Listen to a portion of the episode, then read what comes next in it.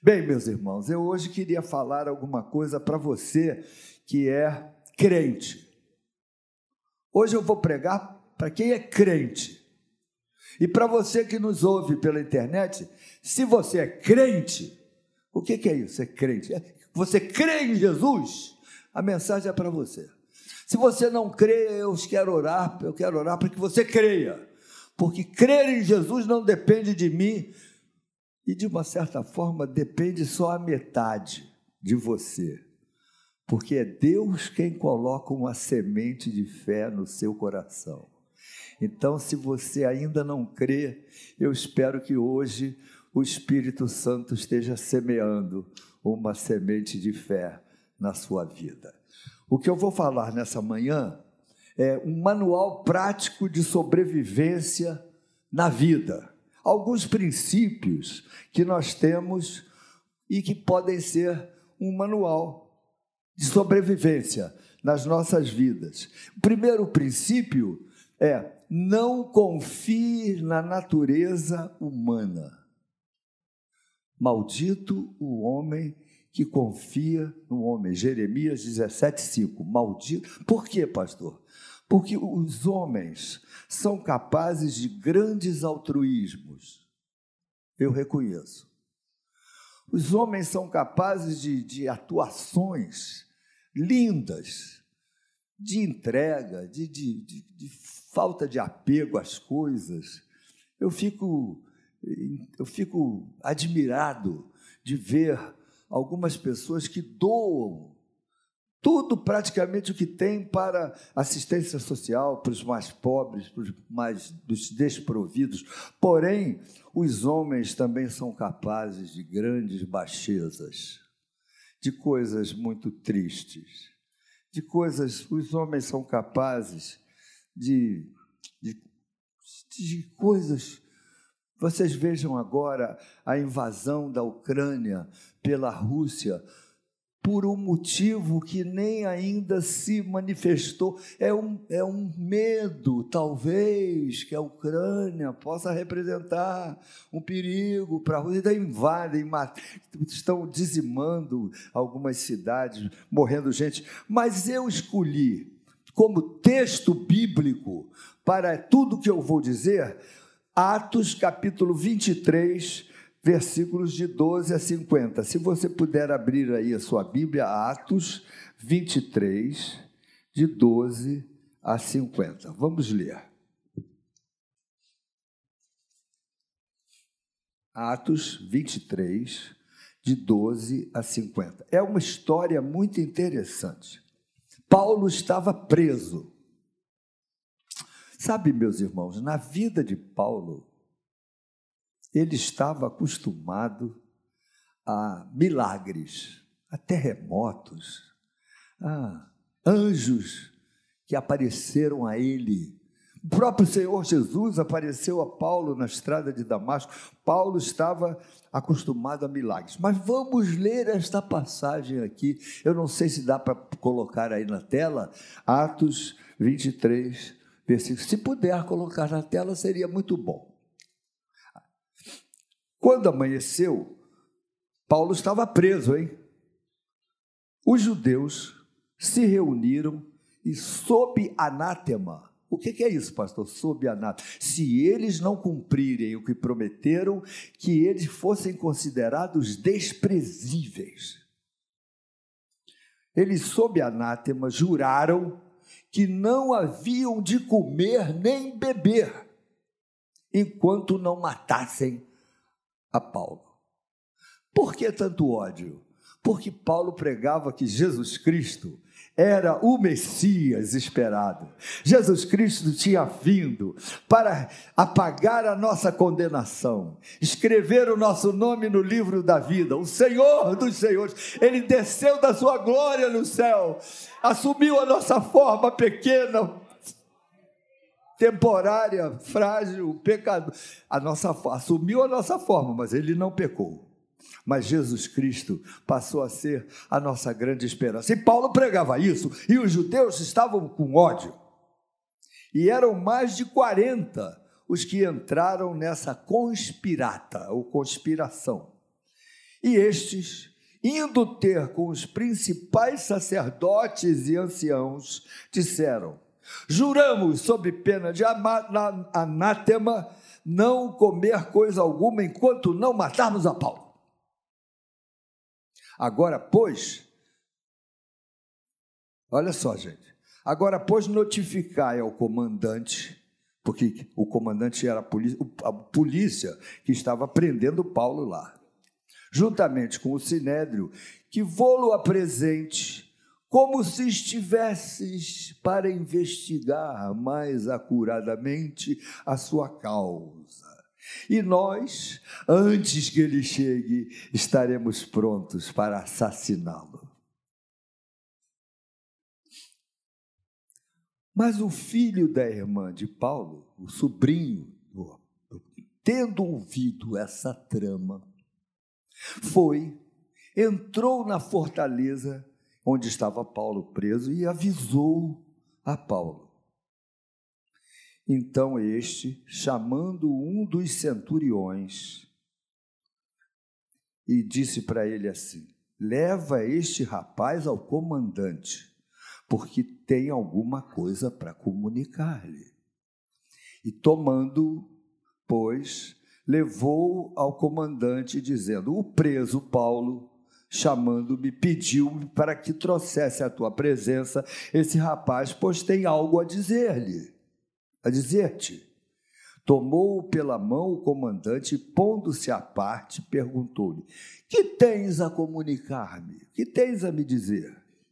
Respondeu ele: Os judeus decidiram rogar-te que amanhã apre, apre, apresentes Paulo ao sinédrio, como se houvesse de inquirir mais acuradamente a seu respeito. Tu, pois, não te deixes persuadir, porque mais de quarenta entre eles estão pactuados entre si sob anátema de não comer nem beber enquanto não o matarem. E agora estão prontos, esperando a tua promessa. Então o comandante despediu o rapaz, recomendando-lhe que a ninguém dissesse ter lhe trazido estas informações.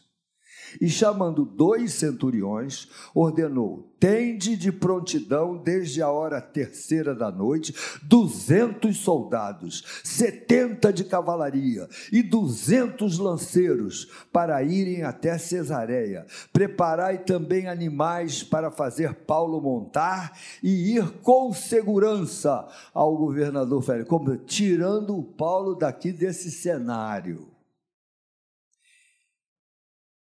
E a quem ele escreveu uma carta nesses termos. A carta que ele escreveu apresentando a Paulo é outra história que eu devo ler depois. Mas eu quero me resumir a, esse, a essa situação.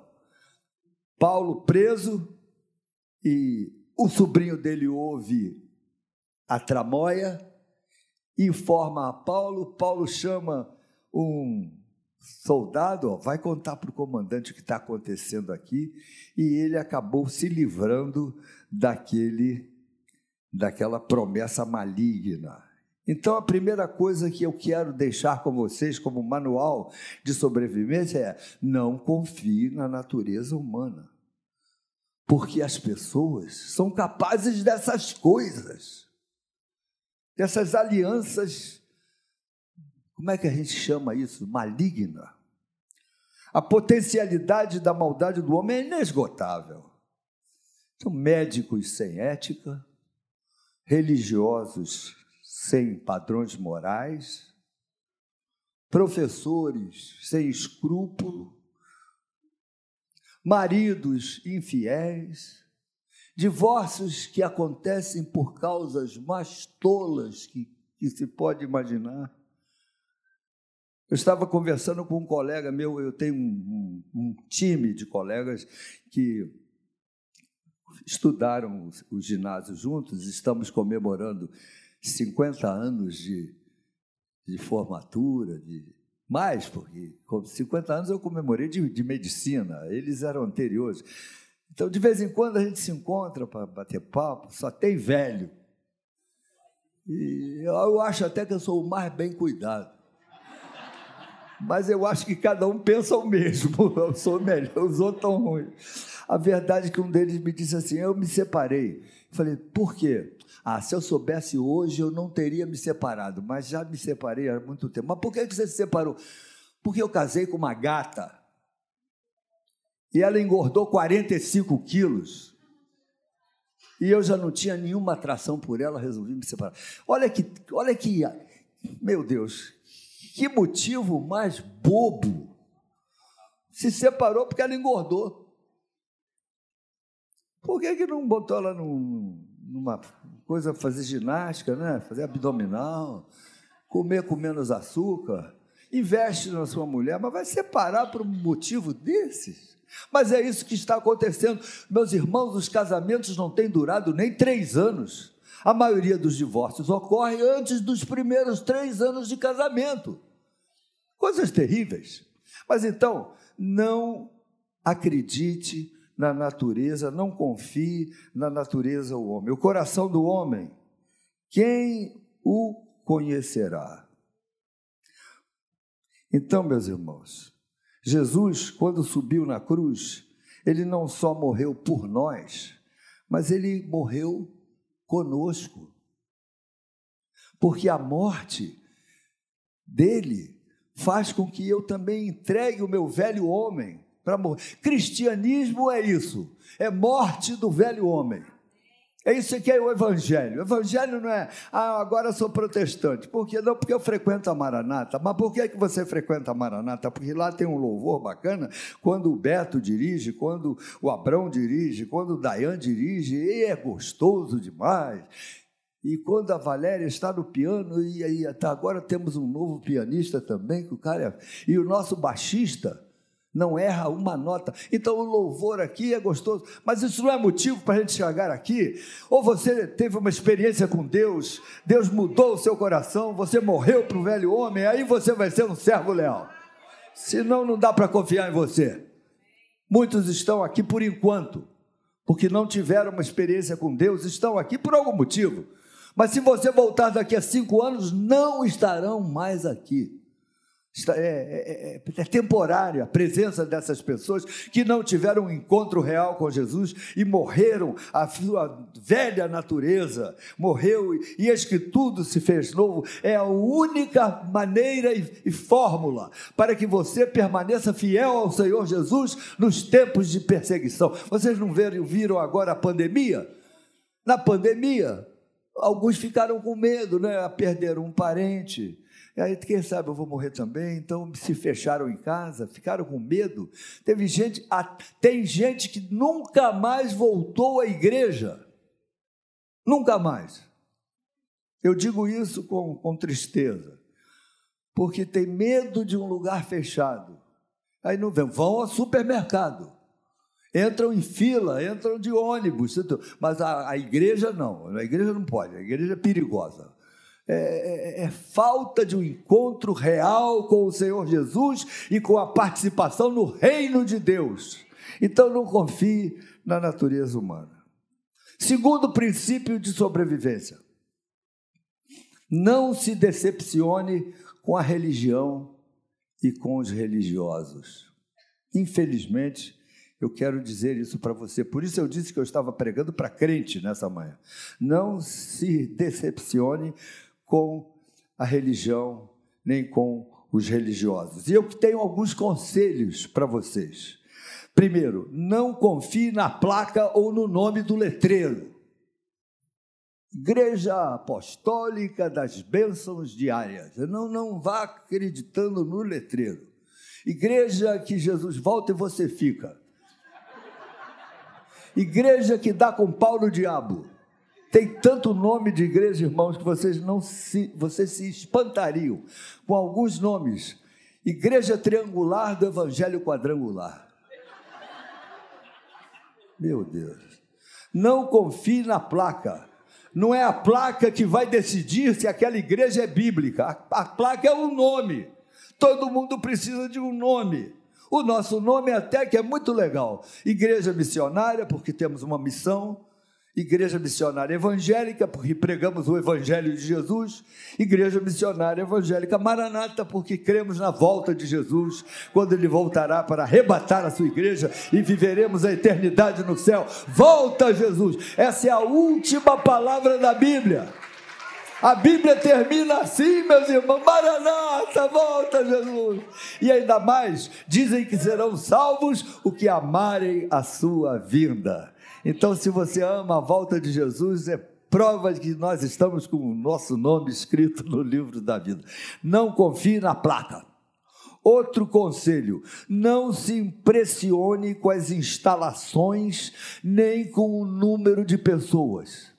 Igrejas que têm coisas lindas, luz azul, holofote, e, e, você anda e a igreja, e as coisas vão se iluminando, e o banheiro é de mármore de Carrara, e as coisas são lindas, e quando você entra tem 200 mil lugares. Está, irmãos, não se impressione nem com o número de pessoas, nem com instalações bonitas. Isso não, não quer dizer nada. Lógico, que numa igreja a gente procura fazer a coisa bonitinha, é, pra, é, com capricho. A nossa pastora é arquiteta, tem bom gosto. Agora nós instalamos esse telão aqui. Ficou legal, não é não? Ficou legal. Tem até luz iluminando aqui. De vez em quando, nesse culto de meninos, de teenagers, de adolescentes, tem umas luzes que passam aqui ficam reunidos.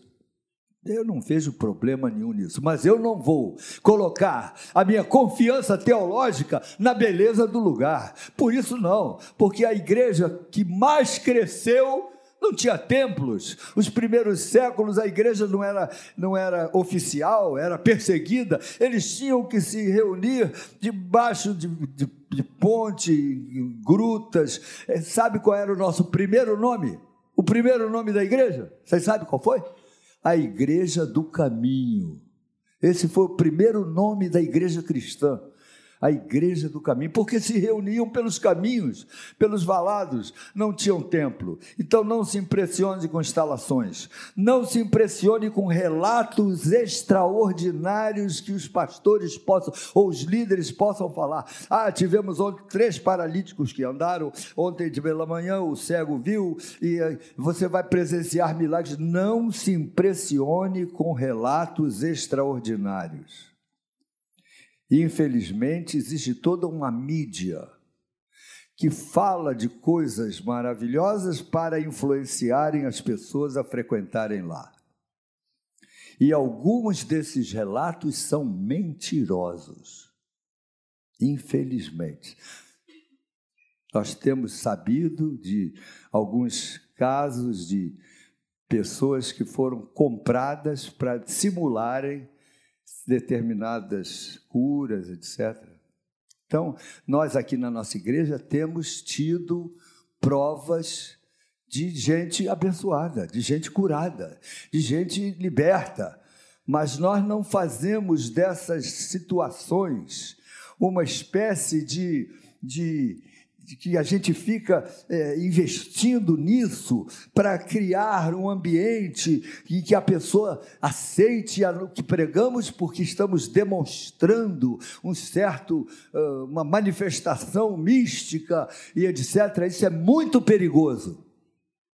Eu não quero que vocês Parem de crer no milagre, como nós cantamos aqui. Creio em milagre, o milagre vai chegar na minha vida, mas não se deixem iludir por algumas propagandas enganosas que existem em alguns púlpitos, até na televisão, mostrando o que aconteceu. Eu me lembro de um pastor muito conhecido que estava numa reunião de milhares de pessoas no estádio. Ele disse: Joguem fora os teus óculos, porque Deus vai curar todo mundo aqui de problemas de, de visão e centenas de óculos foram julgados em uma salva que foi recolhida, e a, a repórter que estava entrevistando esse pastor, bispo, né? É, até aí eu vou. E, e disse, mas, mas, mas, bispo, o senhor usa óculos. Aí ele olhou para ela e disse, mas eu não tive a mesma fé. Uma coisa assim meio ridícula. Não se impressione com relatos extraordinários. Outro ponto: preste atenção se os valores da sociedade, como títulos, padrão financeiro e etc., estão sendo uh, assumidos, estão chegando aqui na igreja e as pessoas dando valor a títulos. Aqui na nossa igreja, o irmãozinho que só tem o primário tem o mesmo valor do que o, o doutor que fez pós-graduação e é, é mestre, nós não, não damos valor à pessoa pelo título, e sim pela sua experiência com Deus. Durante muitos anos, como professora da escola dominical, era a nossa irmã Brasilides, ela só tinha o primário. A Brasilides foi uma dessas mulheres que teve uma infância muito sofrida. Eu estou falando isso que a, a Albertina, que está aqui hoje conosco, foi companheira da Brasilides anos e anos. A Brasilides, quando chegou na nossa igreja ela teve uma experiência com Deus, ela disse: Joguei fora toda a minha roupa.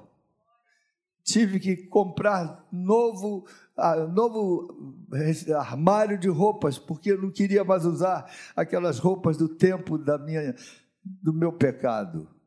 E tem mais, eu estou comemorando o meu aniversário não no dia em que eu nasci mas no dia que eu renasci com Cristo, é o dia que eu vou comemorar. A Albertina foi uma professora que não tinha título.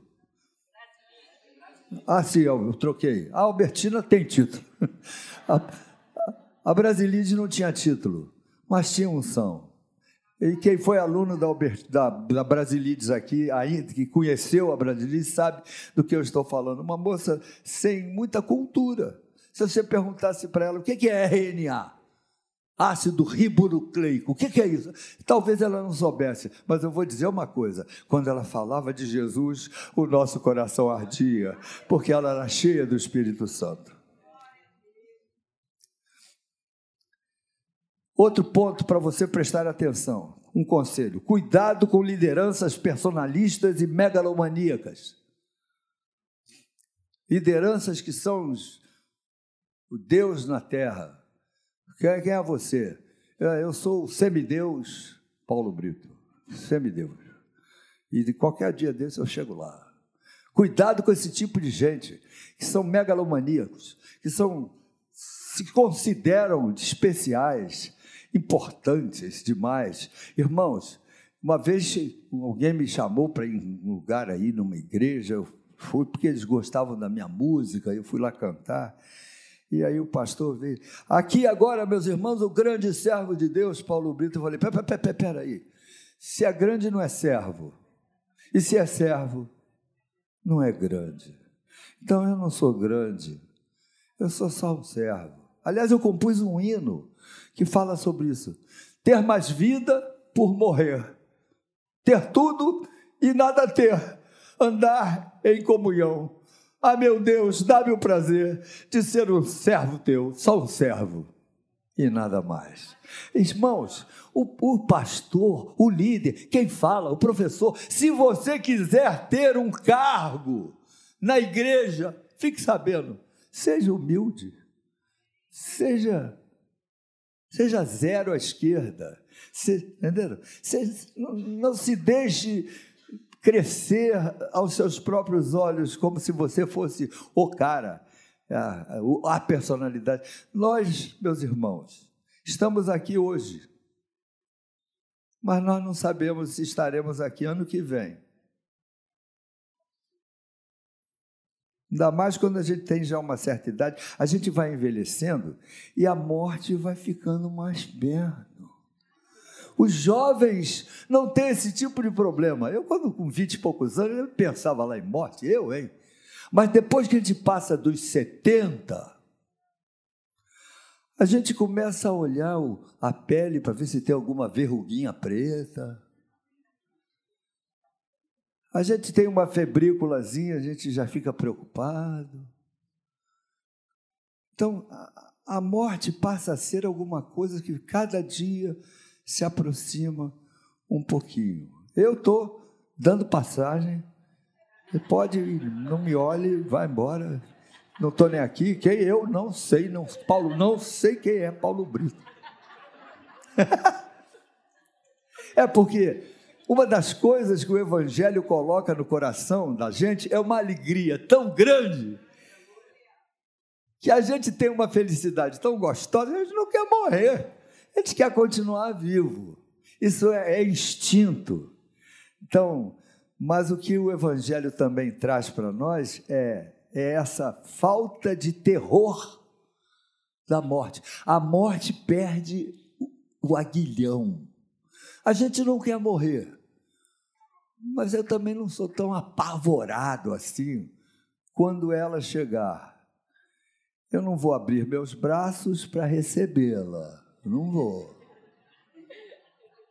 Mas eu vou dizer: que bom que você veio e vou ver o meu Senhor. Eu me lembro do pastor Peter Bronsveld, um holandês que estava conosco quase todo mês ele vinha de Belo Horizonte, amava Maranata, um homem de Deus.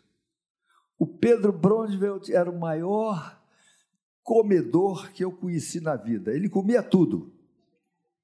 Você põe na mesa um prato de bacalhau desse tamanho para quatro pessoas. As três se serviam. O que sobrava, ele comia tudo. Não importava o que fosse, ele comia tudo. Enquanto tivesse comida no prato, ele comia. É, o Peter Roosevelt morreu cedo e a esposa dele me mandou uma cartinha. Eu quero comunicar a você, Paulo, que o Pedro foi morar com o seu melhor amigo.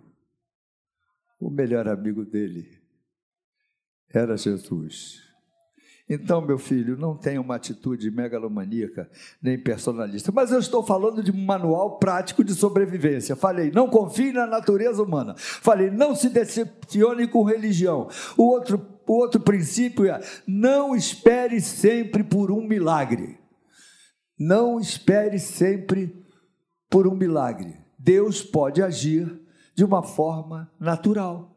E foi, é por isso que eu peguei esse texto de Atos Paulo estava acostumado com terremotos, com milagres, mas nessa hora ele estava preso e, e o sobrinho dele contou para ele: Olha, estão tentando te matar, estão, estão planejando uma, uma, um complô de, de, de assassinato. Estão 40 homens, não vão beber nem comer enquanto não te matarem. Aí, se Paulo fosse um desses místicos, ele poderia dizer assim: Ah, eu estou nas mãos de Deus. Se Deus quiser me salvar, Ele me salva. Se eu tiver que morrer, eu vou morrer. Eu estou nas mãos. Não espere sempre que Deus abençoe você com um milagre. Muitas vezes Deus pode agir de uma forma natural. Foi o que aconteceu com Paulo ali. Meu filho, meu, sobrinho, conta isso para o policial, aí vai lá. E aí o policial contou para o comandante, e o comandante tirou Paulo daquele ambiente e fez com que ele sobrevivesse. Ele agiu de forma natural. Então você não peca quando você espera uma bênção através de um médico que faz um diagnóstico e te dá um remédio para você ser curado. Deus também age dessa forma. Deus também age com um bom conselho de um amigo seu, fulano, está na hora de você perder alguns quilos, para de comer coisa muito gordurosa, essa barriga aí não está legal. Fizeram um estudo e quando o abdômen nosso passa de um metro e dez de diâmetro, o risco de infarto e problemas vasculares aumenta de, de, circunferência, perdão, eu errei. Diâmetro é assim, que se fosse do centro do corpo até a periferia. Né? Centro, aí é raio. Se fosse a, a barriga toda, era de. No meu caso aqui é circunferência. Se a sua circunferência está acima de 110 centímetros, começa a fazer uma certa, um certo regimezinho, meu filho. Poupe, não tome mais, para com açúcar. Tem gente que só almoça com refrigerante. Aí a gente fala, vai tomar o diet? Não, não, eu não gosto de diet. Eu gosto de morrer aos pouquinhos. Então, meu filho,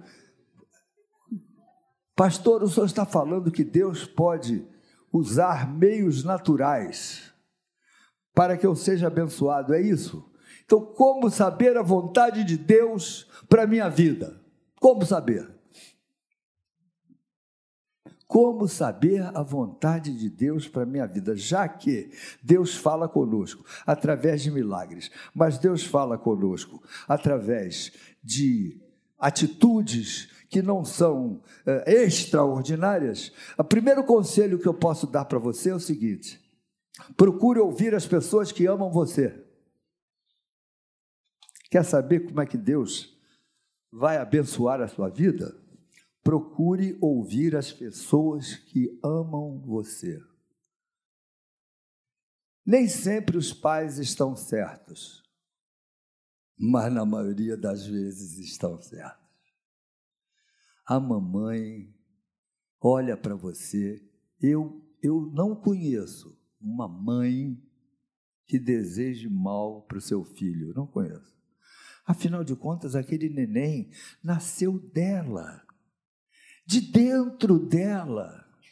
Então, para uma mãe, o filho é uma extensão da própria vida.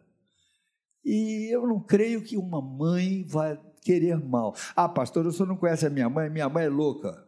É possível que haja exceções, mas na grande maioria das vezes, ouça pessoas que amam você, que querem o seu bem.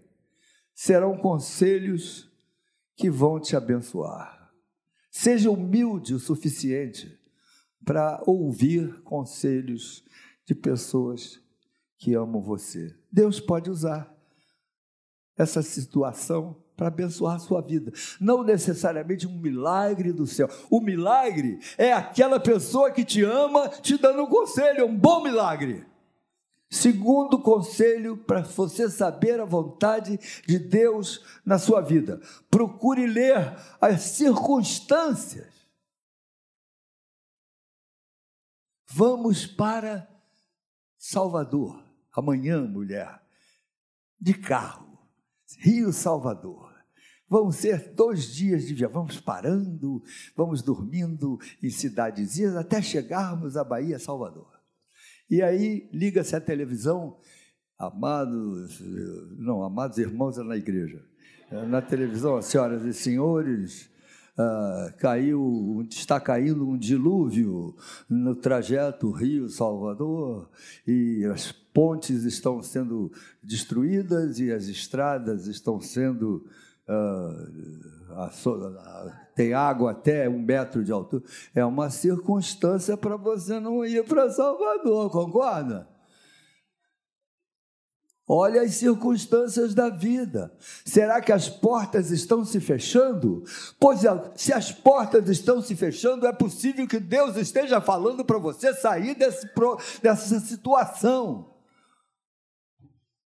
Eu conheço um casal que eles estavam noivos e aí o, o rapaz bateu nela. E aí ela disse: Não vou me casar mais com ele. Mas não vai casar, minha filha? Os, os convites já estão distribuídos. Mamãe, ele me bateu. E se um homem bate numa mulher quando é noivo, vai queimá-la com ponta de cigarro depois de dois anos de casado. É uma circunstância, minha filha, cai fora. Ah, eu vou orar que ele vai mudar. Hum, é ruim. Eu creio em milagre, mas quando o cara é raça ruim, evita. Eu citei dois tipos de circunstâncias, mas existem vários. As situações podem mostrar alguma coisa a você. Pastor Richard conta que ele teve um emprego agora no final da vida, em que ele foi contratado por uma grande empresa, mas o, o, na entrevista, o, o, o dono da empresa perguntou para ele: Eu preciso de alguém que seja advogado. Ele falou: Mas eu, eu sou advogado, eu me formei em advocacia.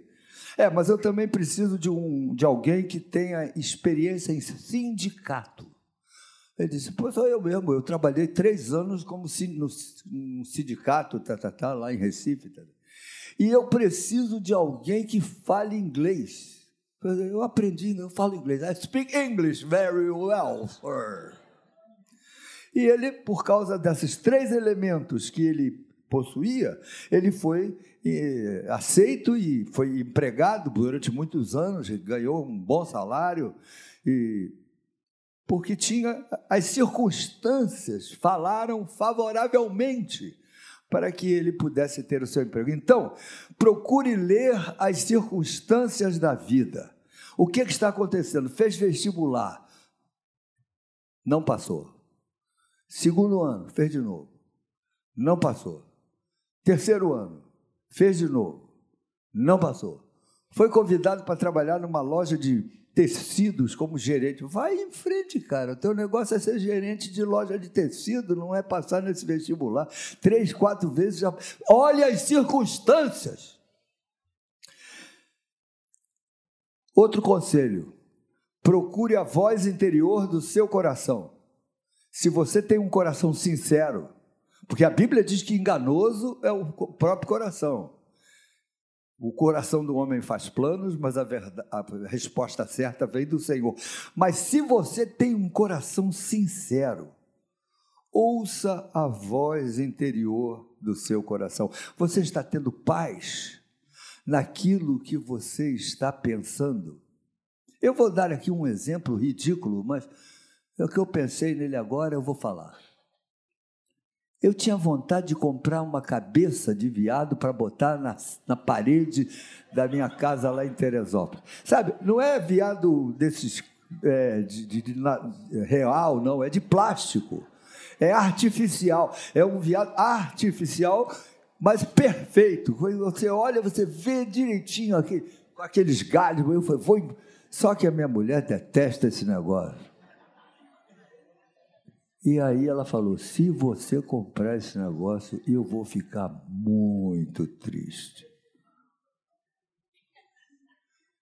Aí eu tentei convencê-la umas dez vezes, mas ela estava totalmente contra comprar a cabeça de viado. Paulo, isso é ridículo, não tem nada a ver com a gente, uma cabeça de viado na sala.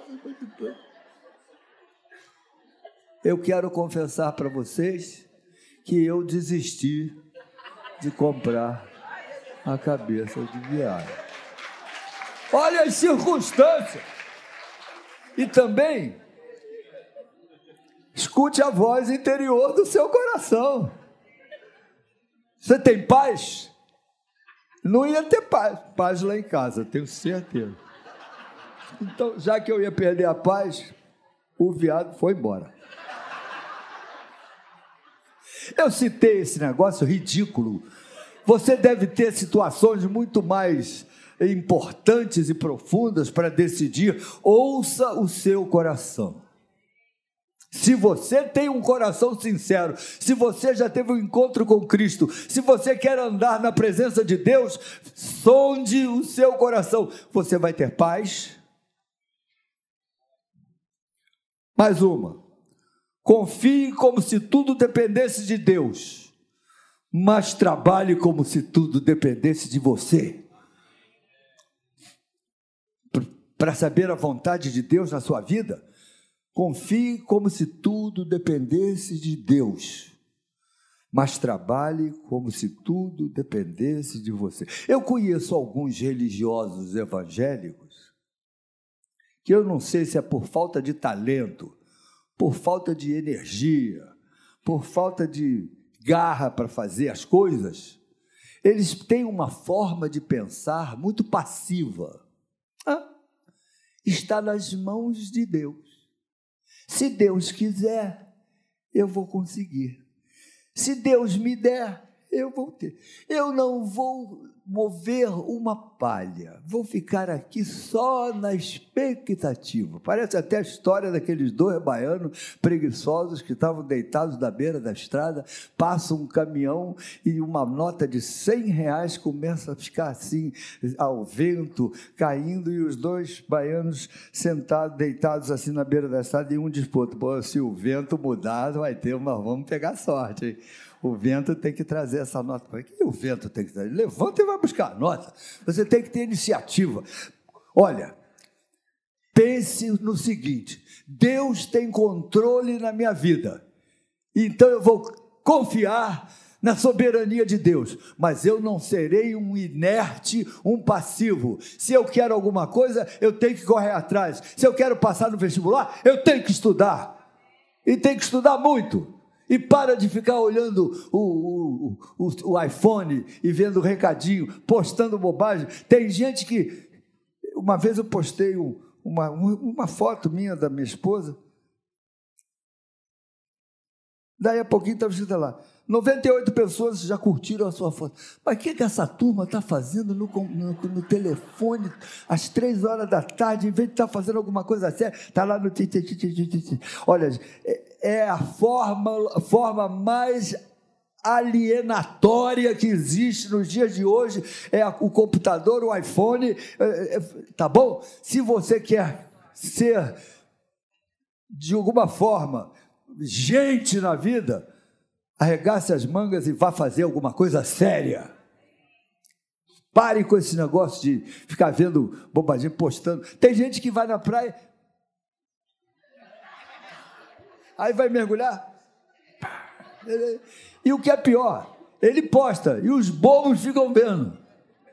Então, eu queria dar um conselho a essa meninada que está hoje aqui. Use o iPhone, use o computador, use o iPad, mas não se deixe escravizar por essas coisinhas que alienam as pessoas.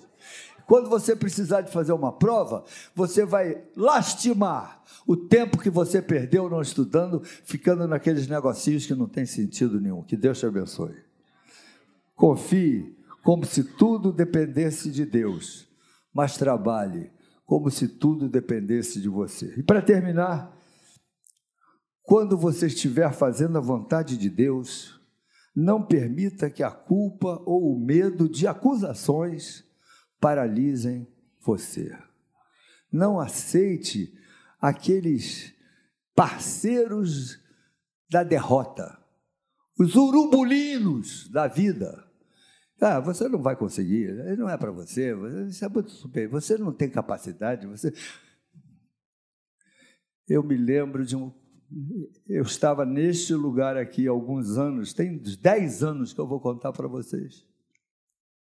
Eu preguei sobre Deus, que Deus é Pai, e o Pai nos ama. Depois da mensagem, uma moça chegou aqui e ela fez assim para mim: Eu desci dois degraus. Disse: O que é, minha filha? O senhor pregou sobre pai.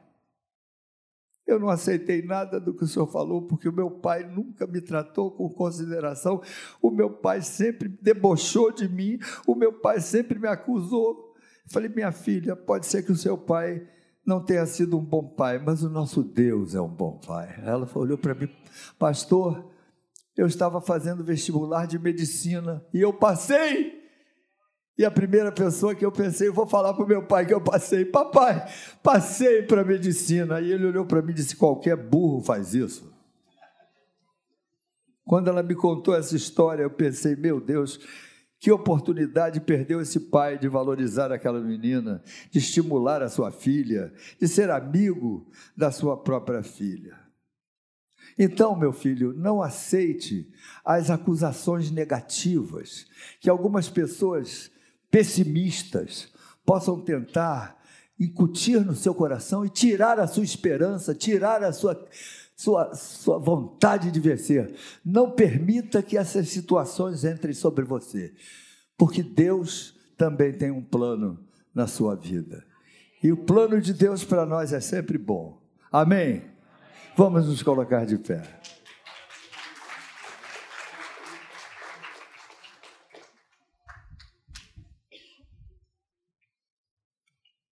Eu quero orar. Se essa mensagem foi para você, eu quero orar com você.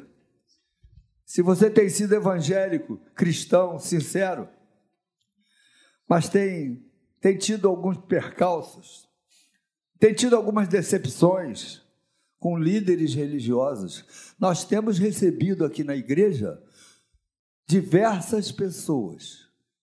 Nessas, não só aqui, nas 14 no, das nossas igrejas, os pastores uh, nos, nos informam, nós temos uma reunião pastoral toda quarta-feira aqui na igreja, os pastores de todas as nossas igrejas vêm, pastores e seminaristas.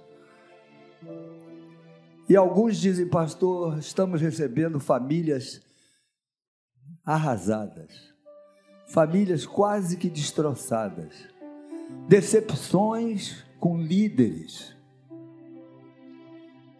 Na medida que eles descobrem que o desejo do líder não é na pessoa, pastores que não se importam com o bem das pessoas, mas sim com os bens das pessoas.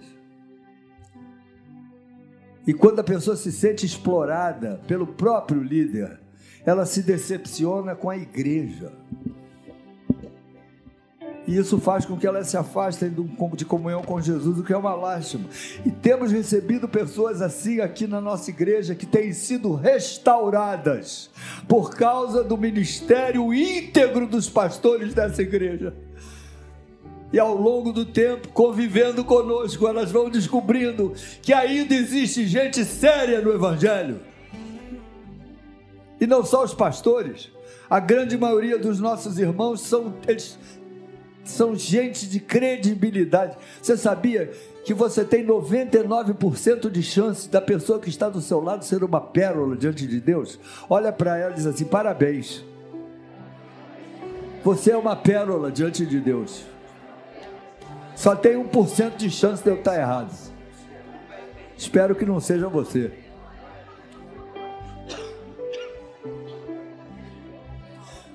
Mas eu quero orar com algumas pessoas que estão precisando de cura, estão precisando de, de um revestimento de confiança. Em Deus elas creem, elas querem crer é nos irmãos que estão do lado delas. Uma outra me procurou e disse assim: ela era minha amiga, até que eu descobri que a amizade dela era puramente interesseira, ela estava atrás só das coisas que eu podia dar para ela, porque eu tinha um certo poder aquisitivo. E quando eu descobri isso, ela não tinha mais as mamatas, ela se afastou porque ela era interesseira. Isso, isso machuca as pessoas, infelizmente. E eu gostaria de orar por você que está nos ouvindo pela internet, você que está aqui, você gostaria de ser alvo dessa oração? Faz assim, ó. Sou eu, pastor. É comigo mesmo. Você teria capacidade de vir aqui à frente para que a igreja pusesse as mãos sobre vocês? Venham, não tenham receio, não pode vir. Eu quero, pastor, eu quero, quero que Deus me cure em tantas áreas que precisam ser, ah, ser ter curativo. Aí na internet, eu não sei como é que anda a sua confiança no pastor da sua igreja, nos irmãos com quem você convive, mas se houve algum tipo de decepção, eu quero orar por você, meu filho, para que Deus restaure isso, para que Deus faça com que você se aproxime de gente sincera, honesta, transparente, cheia do Espírito Santo. Elas existem. Em nome de Jesus. Então, igreja, vem cá, impõe as suas mãos sobre essas pessoas. Eu vou pedir a pastora Claudete para vir aqui orar por essas pessoas. Um evangelho que nos cura. E que você também Confie como se tudo dependesse de Deus, mas haja como se tudo dependesse de você. Quem sabe você não está precisando de que Deus sacuda você e te dê energia para correr atrás das bênçãos que você está precisando e tenha mais atividade. Pastor, eu reconheço que eu não tenho dividido meu tempo com prioridade, com inteligência, eu tenho perdido tempo com bobagem. Eu quero que Jesus me ajude a, prestar atenção naquilo que tem valor. Quer? Vem cá na frente que nós vamos orar também, em nome de Jesus. É. Aleluia. E põe as suas mãos na direção dessas pessoas. Louvado seja o teu nome, Senhor. Te agradecemos por ser um Deus que se importa, um Deus que vê o nosso coração, um Deus que sabe o que é padecer.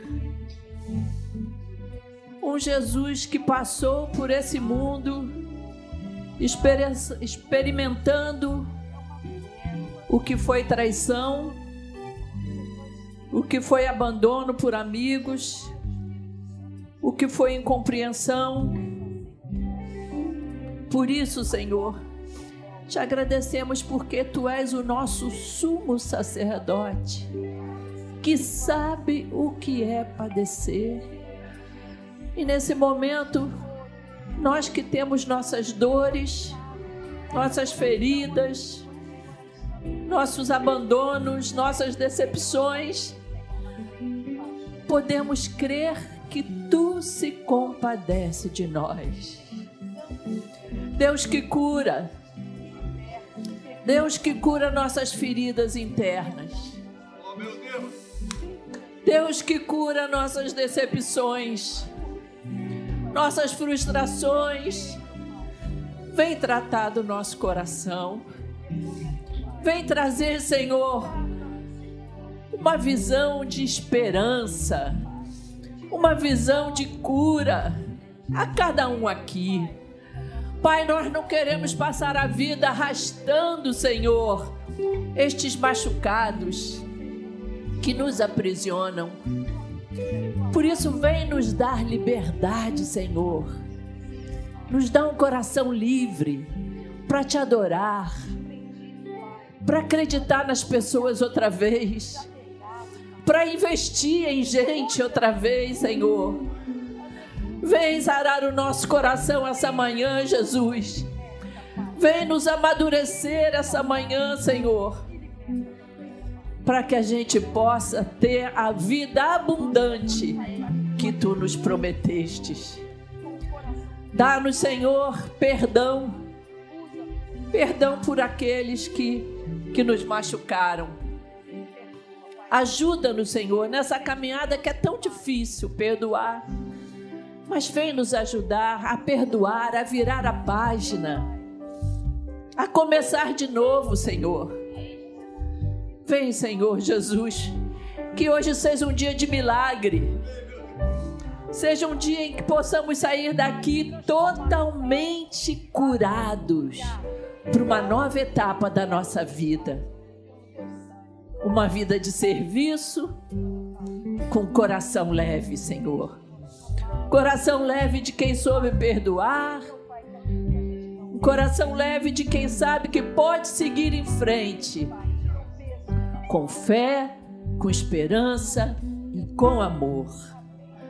Nós te pedimos, crendo, Senhor, no milagre que está acontecendo aqui agora em nome de Jesus. Amém.